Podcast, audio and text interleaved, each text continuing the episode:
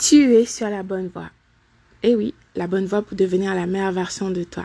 Celle que ton Créateur t'a envoyée ici pour être Dieu, le Créateur de tous. Tu es sur la bonne voie quand tu ne blâmeras plus le pervers ou la perverse narcissique pour toutes les choses mal qui arrivent dans ta vie. Tu peux dire non parce que c'est une phrase complète. Tu n'as pas à te justifier à personne d'ailleurs. Tu te protèges. Protège. Qu'est-ce qui est important pour toi, ta famille, tes enfants, toi par-dessus tout. Tu es alerte, vigilante et sobre. Tu écoutes ta voix intérieure.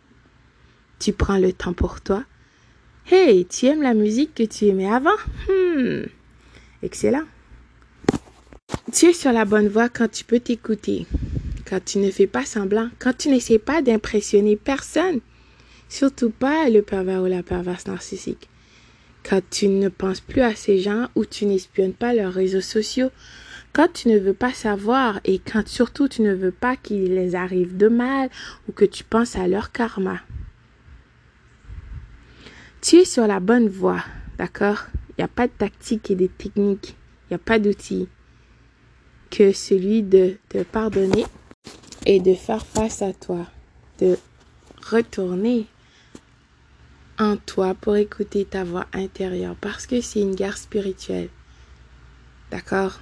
Tu dois te pardonner et comprendre à qui tu avais affaire. Une personne qui voulait te détruire et aussi pourquoi tu as donner accès à cette personne. Pourquoi tu as cru aux paroles plutôt qu'aux actions D'accord?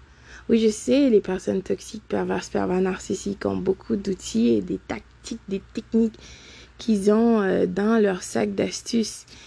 Ils sont comme ce lion qui rugit, qui cherche qui ils peuvent dévorer. Tu es sur la bonne voie quand tu comprends que les actes sont plus éloquents que les paroles. Et quand une personne te montre qui elle est, tu dois la croire.